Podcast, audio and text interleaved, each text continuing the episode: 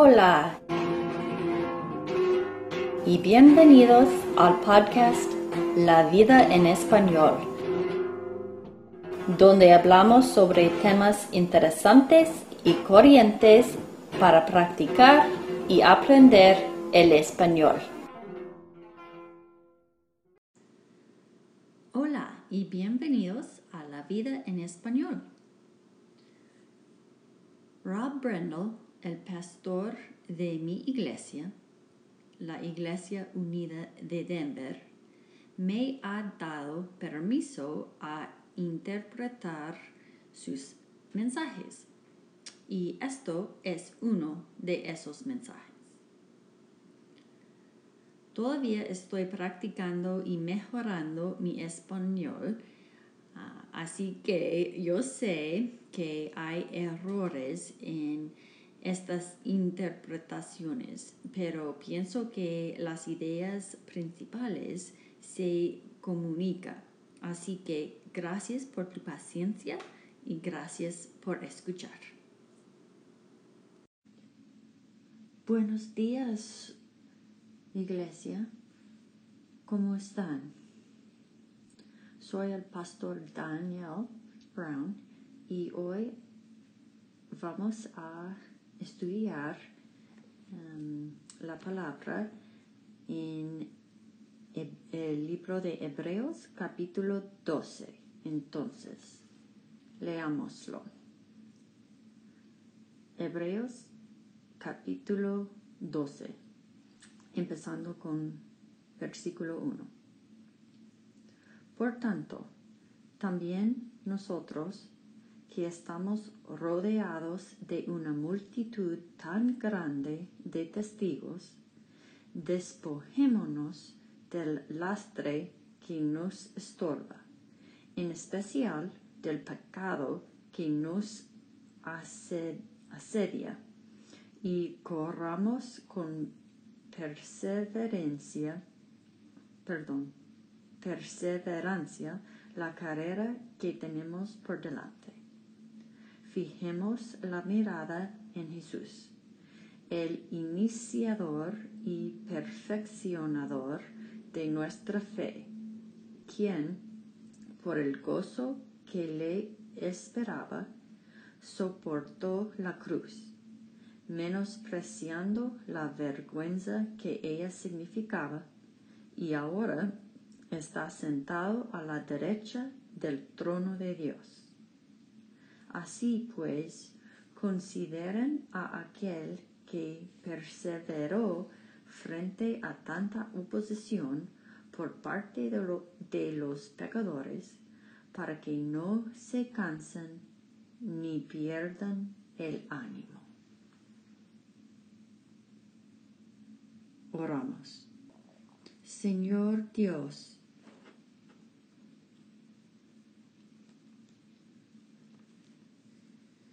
que seamos una gente que no se cansen ni pierdan el ánimo. Edifique fe en nosotros esta mañana y a través de esta serie de fe que puede um, durar. En tu nombre oramos. Amén.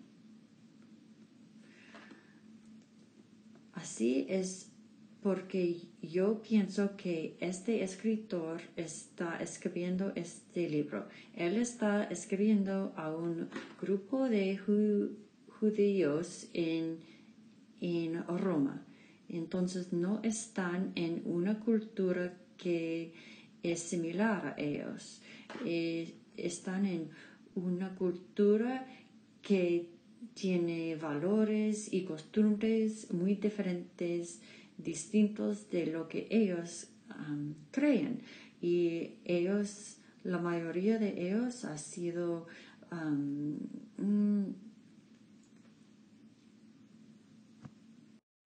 rechazado por sus amigos y familiares porque ellos han hecho una elección para seguir a Jesús, entonces han perdido su um, red de apoyo y solo somos unos que quedan y según el libro de Hebreos han um, ido a través de persecución y parece que pueden ver que más persecución viene.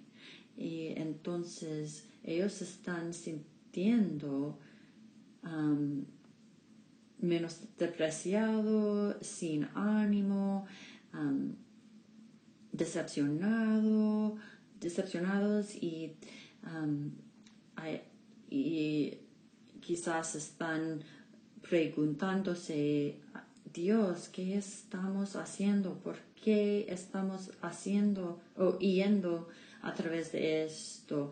Um, ¿Cuándo va a ser más fácil la vida? Entonces, él está escribiendo a este grupo y esto es yo que, que yo pienso es el propósito de este libro. Yo pienso que el propósito único de este libro es que él está escribiéndoles para um, dar, darle, darles ánimo y edificar su fe. Creo que el libro entero es sobre él queriendo um, darles ánimo um, y animarles. y lo vemos en versículo 22, donde dice, capítulo 13, versículo 22, dice, hermanos, les ruego que reciban bien estas palabras de exhortación, ya que les he escrito brevemente. Así que Él no está escribiéndoles a asustarlos o um, advertirlos. Um, está diciendo, he visto su fe, he visto cómo creen uh, cuando están perseguidos. he visto um, cómo confiaron en Cristo cuando tus amigos y familiares uh, les rechazaron y creo que tienen fe y quiero animarles no, no apartar de, de ello de ella cosas van a ponerse difícil y van a um, desafiar tu fe pero no aparten del mensaje que primero recibieron. ¿Sí? Ver, él tiene, creencia y él cree en este grupo de creyentes y está tratando de animarlos y edificarlos y está tratando de decir no desanimen y pierden ánimo. Y la segunda cosa que él está tratando de hacer es mostrarles y enseñarles cómo tener una fe que perdura.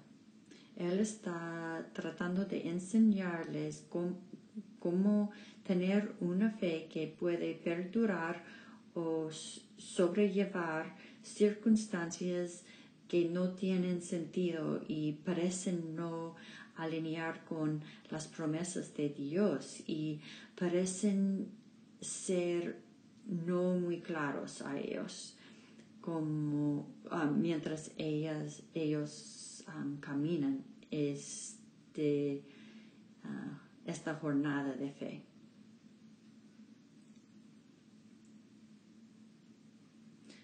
Yo sé hoy que muchos de ustedes quizás están aquí hoy, quizás porque un amigo o familiar te trajo aquí y para ser honesto, tú no tienes fe.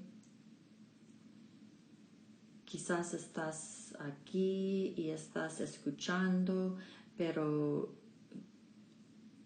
quizás en algún punto te tuviste fe, pero la vida ha sido demasiado duro y difícil. Y sabes, has perdido a alguien y no puedes hacer sentido de eso o estás luchando, batallando cáncer o dolor constante y no puede hacer sentido de, ello y estás perdiendo ánimo y no tienes fe hoy. Quizás fuiste por COVID, um, COVID y um, fue desconectado uh, de Dios y la familia y, y todo el luchar entre la iglesia y la política y estás perdiendo la confianza en Dios. La realidad es que la vida tiene una manera de hacer eso a nosotros. Mientras caminamos a través de la vida, si no desarrollamos una fe que puede perdurar, vamos a ponernos cansados y podemos perder la esperanza y el ánimo. Entonces lo que necesitamos es una fe que puede perdurar, una fe que va más profundo que nuestras emociones, que va más profundo que la gratificación inmediata.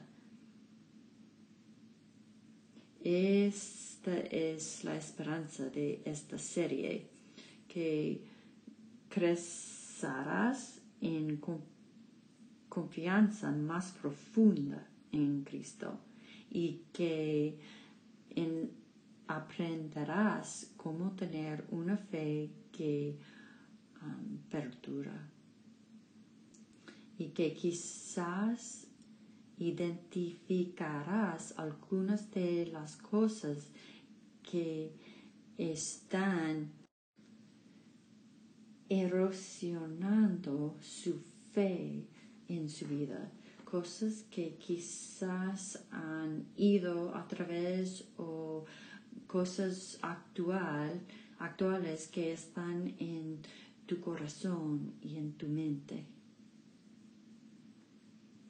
Y creo que este libro y este texto revelan las maneras en que podemos desarrollar una fe que perdura. Veamos al texto leímos que leímos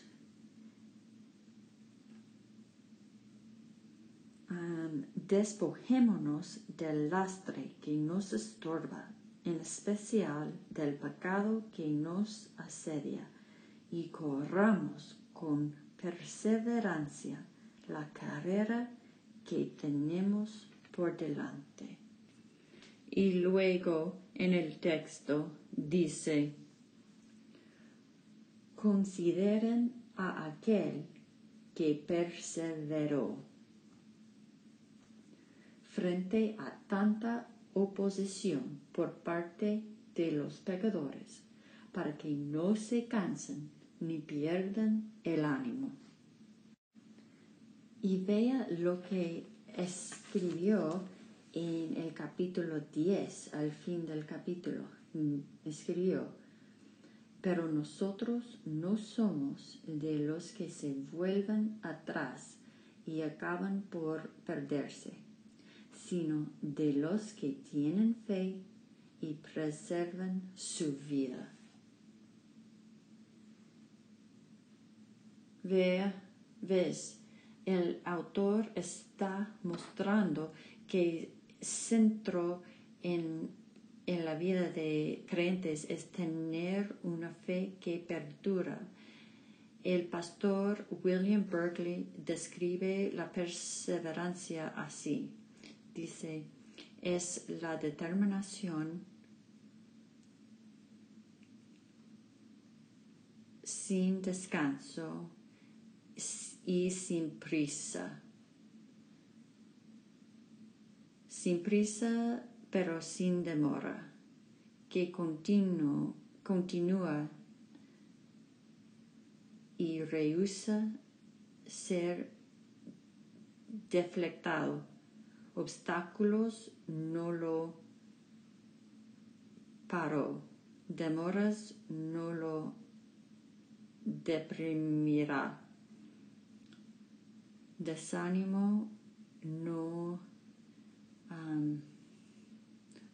ruin, ruinará la esperanza.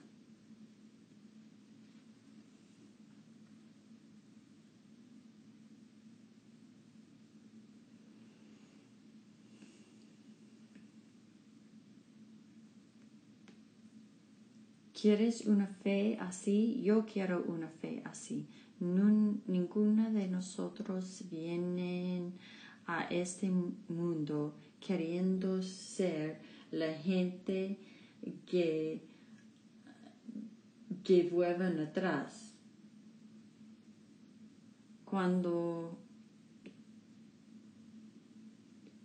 se pide en la primaria, ¿qué quieres hacer cuando es, estás grande? y nadie responde, oh, yo quiero uh, hacer la persona que se rinde. No, ninguna de nosotros, ninguno de nosotros quiere ser la persona que encoja o se vuelve atrás cuando las cosas se ponen difíciles. Pero muchas, muchos de nosotros lo, hace, lo hacemos. Eh, nuestra cultura está obsesionada con historias de personas que sobrellevan, sobrepasan circunstancias muy, muy difíciles complicadas. Acabo de leer el libro sobre la Segunda Guerra Mundial llamado Nightingale. es un libro fenómeno.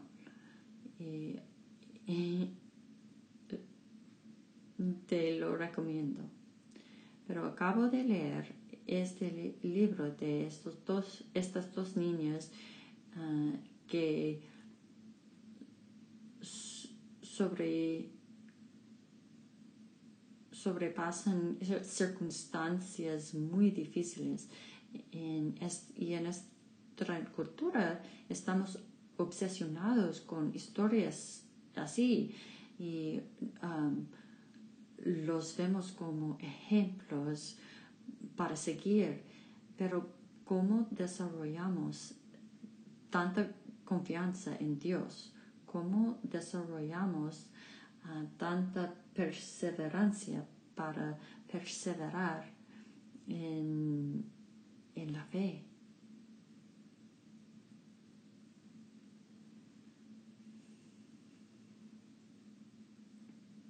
Desafortunadamente, nuestra fe puede ser edificado muy rápidamente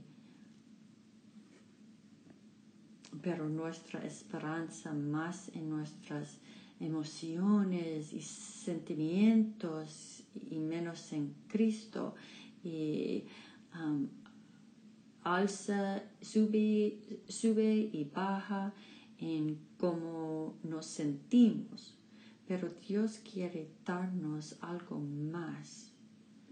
Lo que necesitamos es perseverancia Así que el autor aquí, cuando él habla sobre una carrera, está hablando sobre un maratón y no una carrera corta.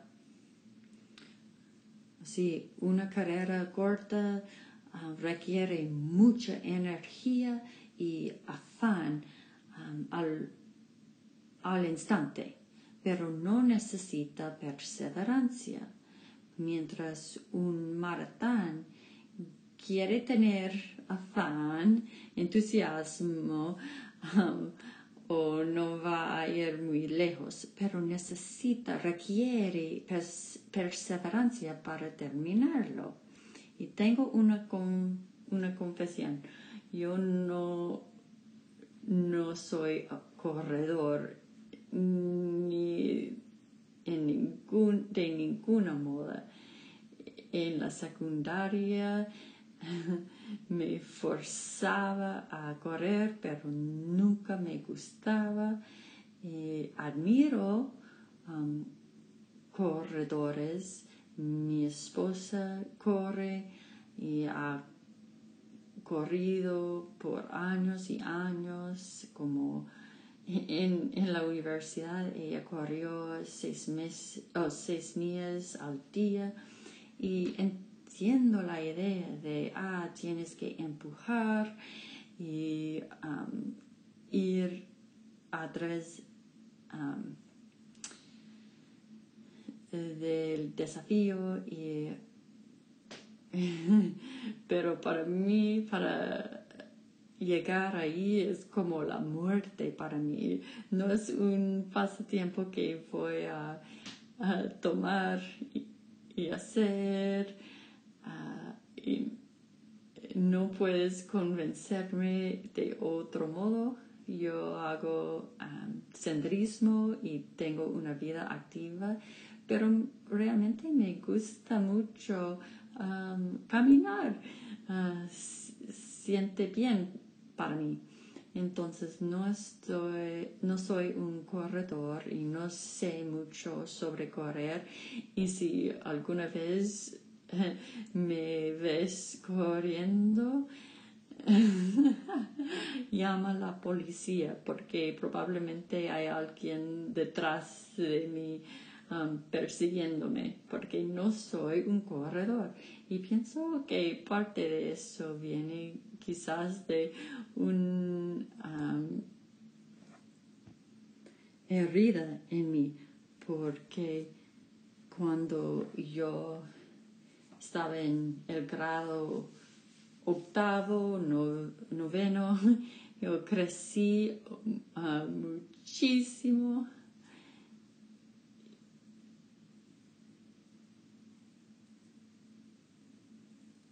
Y yo jugaba eh, el baloncesto y, y, empiezo a correr a través de la cancha eh, y mis extremidades están volando en toda dirección y sin coordinación y mis padres lastimándome, eh, siendo mal por mí y el entrenador tenía que enseñarme cómo controlar mis extremidades y cómo respirar correctamente. Y eso me lastimó por la vida es que es como yo no soy corredor y no soy construido en, en esta manera y prefiero estar en el agua donde no puedes verme o algo así, pero no soy corredor, pero sí entiendo que una carrera, carrera corta es en el, en el lado opuesto de la gama de un maratón. Entonces la mayoría de gente puede terminar una carrera corta quizás no ganen y quizás no terminan bien, pero la mayoría de gente puede terminar una carrera corta.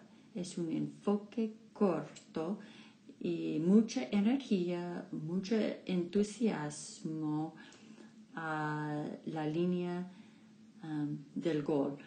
Pero la mayoría de gente, si van sin entrenar, no van a terminar un maratón. ¿Verdad?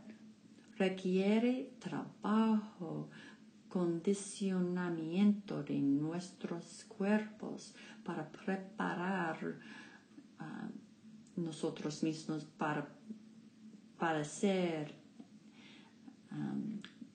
sobrellevar lo que requiere un maratón. Es condicionar nuestro cuerpo, es planificar nuestra dieta y lo que comemos antes, es tener un plan de cómo voy a correr en esta sección del maratón y esa sección del maratón. Pero no solo es condicionamiento del cuerpo, pero es preparar nuestras mentes. Si una persona que está corriendo un maratón, ellos tienen que cambiar su perspectiva y esto es muy importante para el la caminata de fe. Ellos tienen que cambiar su perspectiva en cómo ven el dolor, cómo ven el sufrimiento y cómo ven la fatiga, el cansancio. Ves alguien que está corriendo un maratón ve esas cosas totalmente diferente que alguien que no está corriendo un maratón, ¿verdad? Así que estos fundamentales en cómo un alguien que corre un maratón está entendido por el autor de hebreos y así que él pone por, para nosotros estos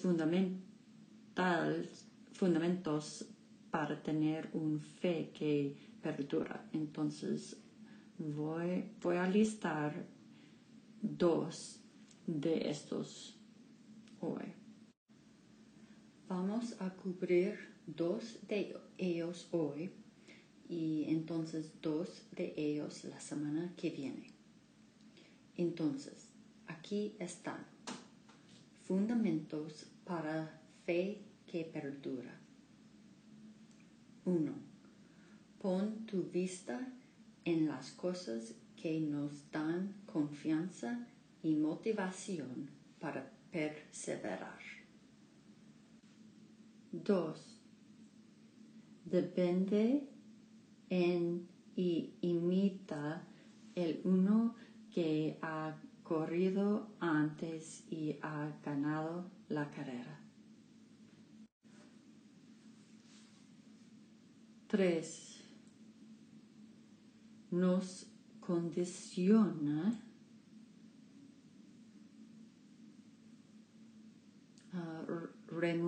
removiendo y echando extras cosas no necesarias y pecados que nos ralentiza. Y últimamente, cuatro, es que tienes que cambiar tu perspectiva en cómo tú interpretes tus circunstancias, dolor y fatiga. Estos son cuatro, cuatro, cuatro cosas que si vamos a perseverar en la fe, que necesitamos entender y debemos empezar a practicar y cultivar en nuestras vidas. Así que fundamental número uno para perseverar en la fe es poner nuestra vista en las cosas que nos dan confianza y motivación para perdurar. El pasaje lo dice así.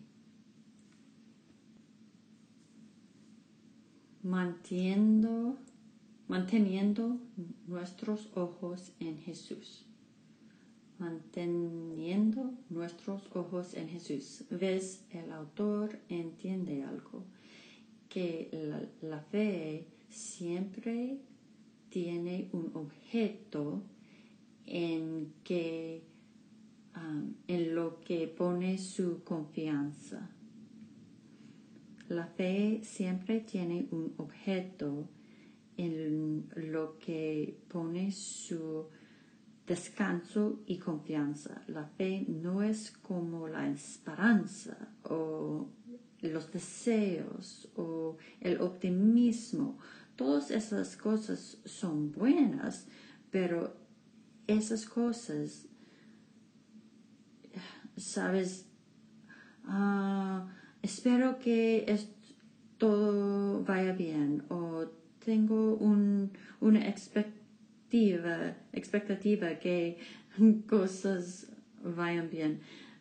Eso está bien, necesitamos optimismo, pero eso no es la fe. ¿Ves? La fe siempre tiene un, un objeto que ancla a que ancla a lo que ancla para que podamos atravesar ah, circunstancias difíciles.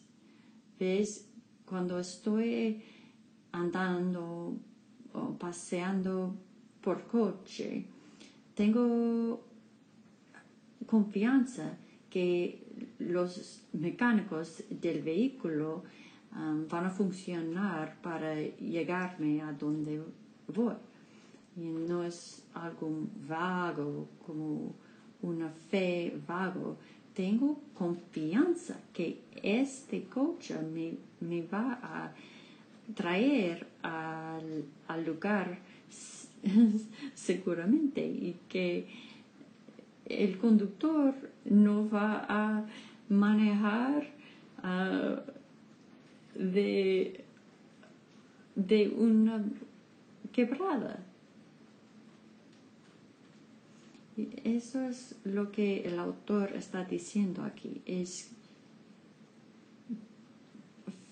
fija tus ojos en Cristo. Porque, ¿Por qué? Porque Él es el objeto en lo que ponemos poner nuestra confianza y esperanza. No es una fe ciega, vaga. Eso no es fe de eh, algún Dios que está allá, um, que es todopoderoso. No, tenemos fe en Jesucristo, la revelación completa de Dios.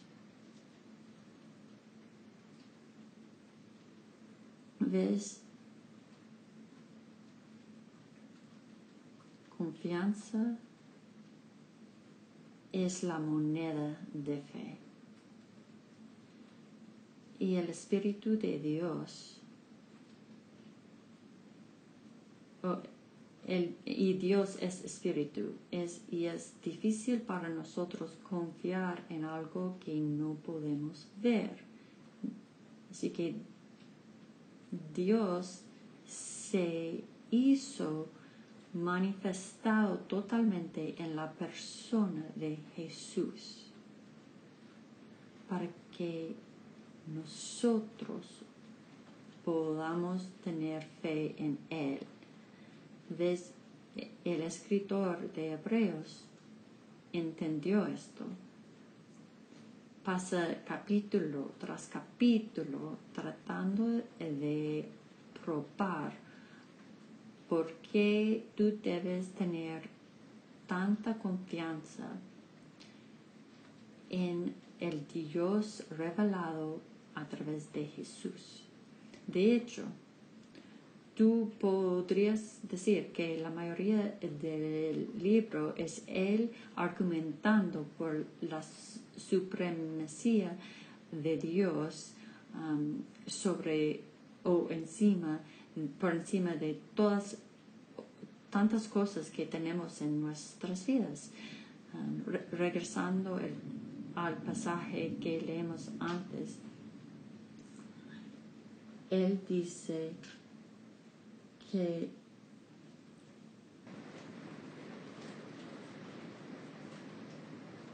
durante la alabanza en capítulo 1, él dice, el Hijo es el resplandor de la gloria de Dios, la fiel imagen de lo que Él es, y el que sostiene todas las cosas con su palabra poderosa. Después de llevar a cabo la purificación de los pecados, se sentó a la derecha de la majestad en las alturas. Pues si vamos a tener fe que perdura, tenemos que mantener nuestros ojos en Jesús. Nuestra fe tiene un objeto en lo que es anclada y asegurada. Pero muchas veces nuestra perseverancia es comprometida por, a través de confianza puesto en el objeto equivocado. Creo que en tiempos difíciles es nuestra tendencia como humanos de ah, desviar de nuestro enfoque eh, en Cristo y empezar a poner nuestra confianza en lo que yo llamo en andamios culturales. Andamios culturales. Que eso no fue diferente para eh,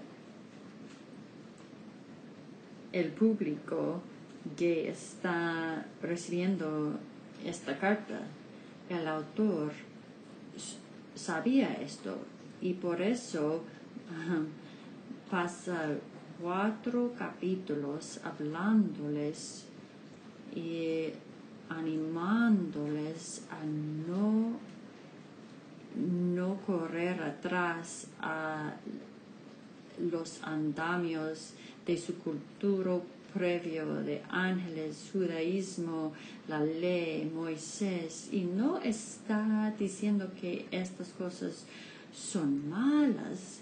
De hecho, todas estas cosas um, fueron ordenadas por Dios, pero lo que está diciendo es que eh, esas cosas um, eran sombras eh, de lo que era venidera, venidero. Entonces no pone su esperanza y tu confianza en eso No está diciendo que es malo, es que son sombras de lo que va a venir y de lo que fue revelado y completado en Jesús Cristo. Entonces es nuestro nuestra naturaleza humana, que cuando cosas están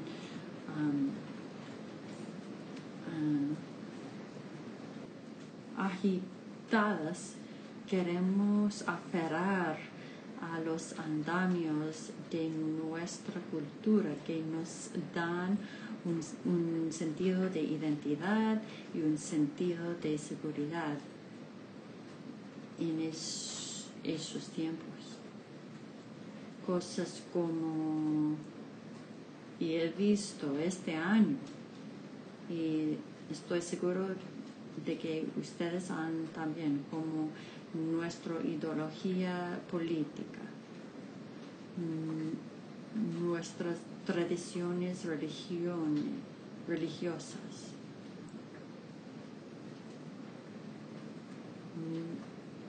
Nuestra proficiencia, nuestra habilidad de completar cosas, nuestras familias, la cultura de nuestra familia. Ves, cuando las cosas agitan, es muy fácil para nosotros regresar a esas cosas y tratar de poner nuestra confianza y fe en esas cosas. Y no estoy diciendo que esas cosas son malas, muchas de ellas están ordenadas por Dios, pero los andamios culturales nunca fueron diseñados a sobrellevar o llevar uh, el peso de nuestra fe.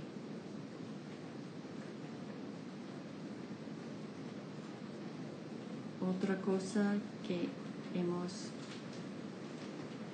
um, mal alineado la confianza es que nuestra confianza y fe no está en Cristo, pero sino en un desenlace particular.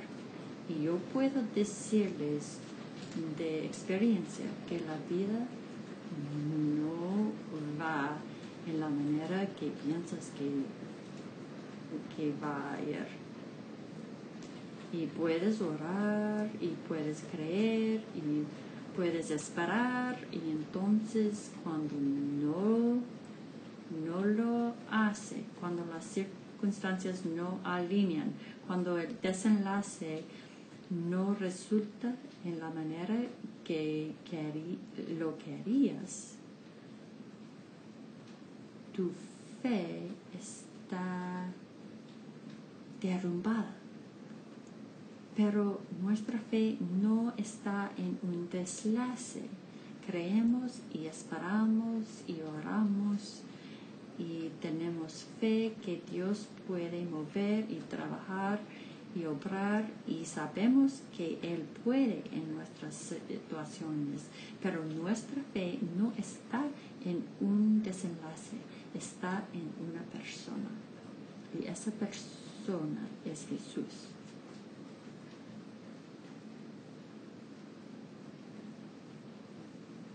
Así que edificando en esa idea de poner nuestra vista en cosas que nos dan confidencia, confidencia y motivación para perdurar, el escritor de Hebreos continúa diciendo, debido al gozo esperándolo, él perseveró.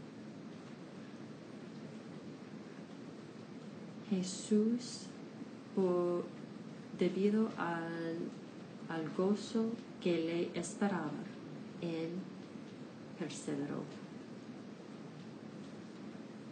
Aquí está algo sobre la fe que perdura.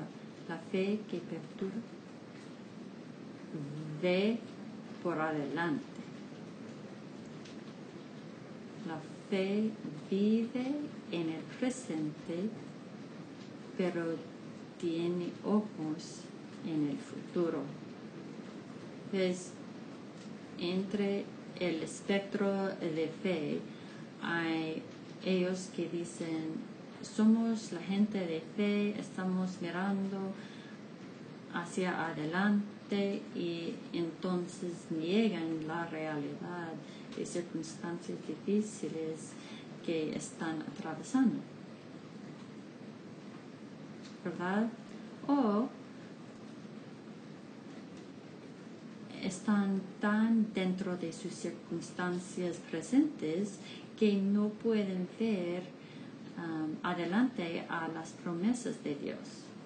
Pero cualquier historia fenomenal de gente que sobrellevaron, ¿sabes? De lo que um, los ayudó esta creencia profunda de que no importa lo que están um, padeciendo en el presente, vale la pena de lo que viene en el futuro. Entonces, si vamos a perdurar, tenemos que tener fe que mira hacia adelante. Debemos vivir para algo más grande y que perdura más largamente que nuestros mismos. Nuestra, nuestro confort personal. De otro modo, tú y yo abandonaremos la fe tan pronto que se pone sin, no satisfecho o sin recompensa. Tenemos que vivir para algo más grande y más ancho y, y más, más establecido que nosotros. Eso es lo que Jesús hizo. Jesús perseveró la cruz. ¿Cuántas personas han ido y persever, perseveraron la cruz? Con vergüenza fue empatado. ¿Por qué? Embatido. ¿Por qué? Porque él tenía un gozo que fue más allá de sus circunstancias presentes. Tenía una esperanza que era más grande que su mismo.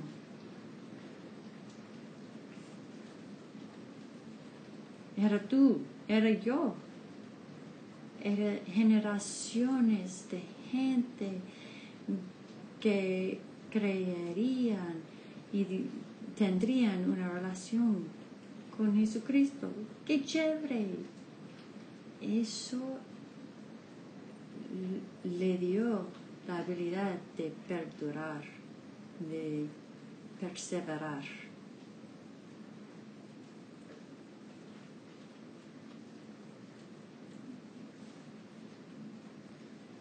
Segundo, depender y imitar el quien fue ante de nosotros, el campeón y perfeccionador de nuestra fe. Mantén tus ojos en Jesús, quien empezó y terminó esta carrera en la que estemos estudie como lo hizo. ¿Ves?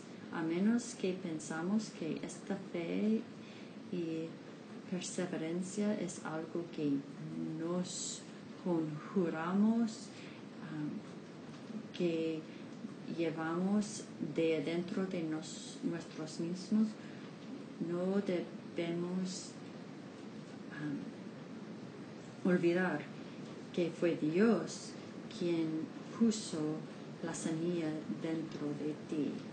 Él ha escrito tu historia y está orquestándola para la bien, el bien de tú y del bien de la humanidad. Él cuida por ti. Dios desea cultivar tal fe incluso en tiempos de eh, decepción, desilusión extrema. Y es Jesús quien, quien hizo ah, el camino. Y Él modeló para nosotros el paso, el ritmo y el camino de fe y dependencia en Dios. yo veo mucha gente perder la fe porque están corriendo la carrera a su propio ritmo y el ritmo de su cultura y su ambición personal y entonces no tienen energía que queda en el fin. Pero tenemos un pionero, alguien que podemos mirar en Jesús y decir, ¿cómo hiciste esto? Muéstrame Dios, porque esta situación es tan difícil y no sé cómo voy a ir um, a atravesarla. Muéstrame cómo hacer esto.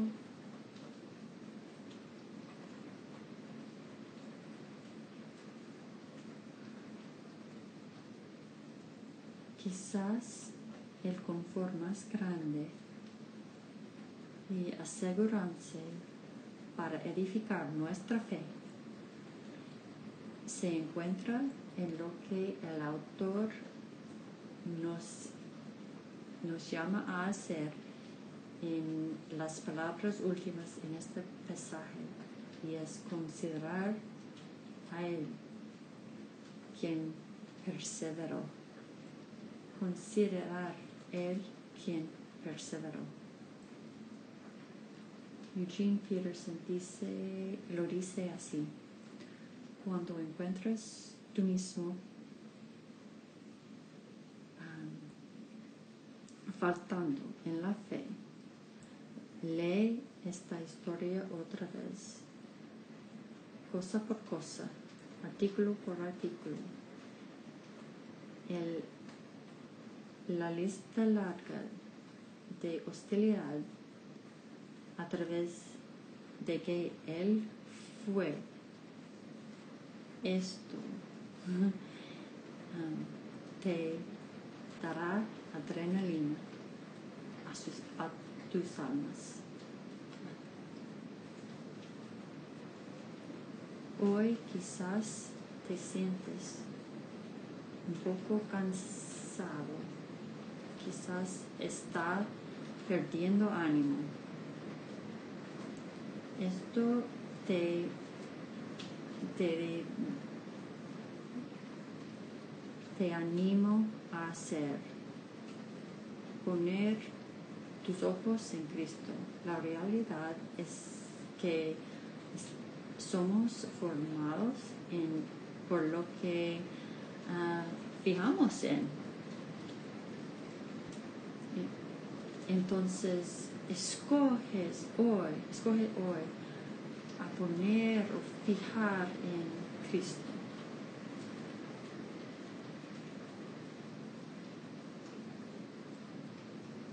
En el medio de todas las circunstancias difíciles, quiero que fíjate y hacer elecciones y dice, Dios voy a enfocarme en ti que vas a ser formado por lo que enfoque. Permite que Dios edifica fe en ti a través de ese proceso de fe que perdura. Vamos a cerrar con una oración. Dios, muchas gracias por todas las personas aquí. Y Dios, creo que tú quieres plantar la semilla de fe. Dios, a quien quiere que está, está aquí hoy, que ha perdido, que dice, he perdido mi fe o estoy cansado en mi fe o necesito más fe en esta temporada. Dios oro que a través de esta serie que ellos están edificados por la fe, en la fe y que ellos emprenden cómo crecer en la fe y desarrollar una fe que, que va más allá de solamente sus emociones y sentidos, pero sino una fe que perdura. Que Jesús, que miramos a ti, el campeón y autor y perfeccionador, consumador de nuestra fe. Y dependemos en ti, Jesús. En tu nombre oramos. Amén.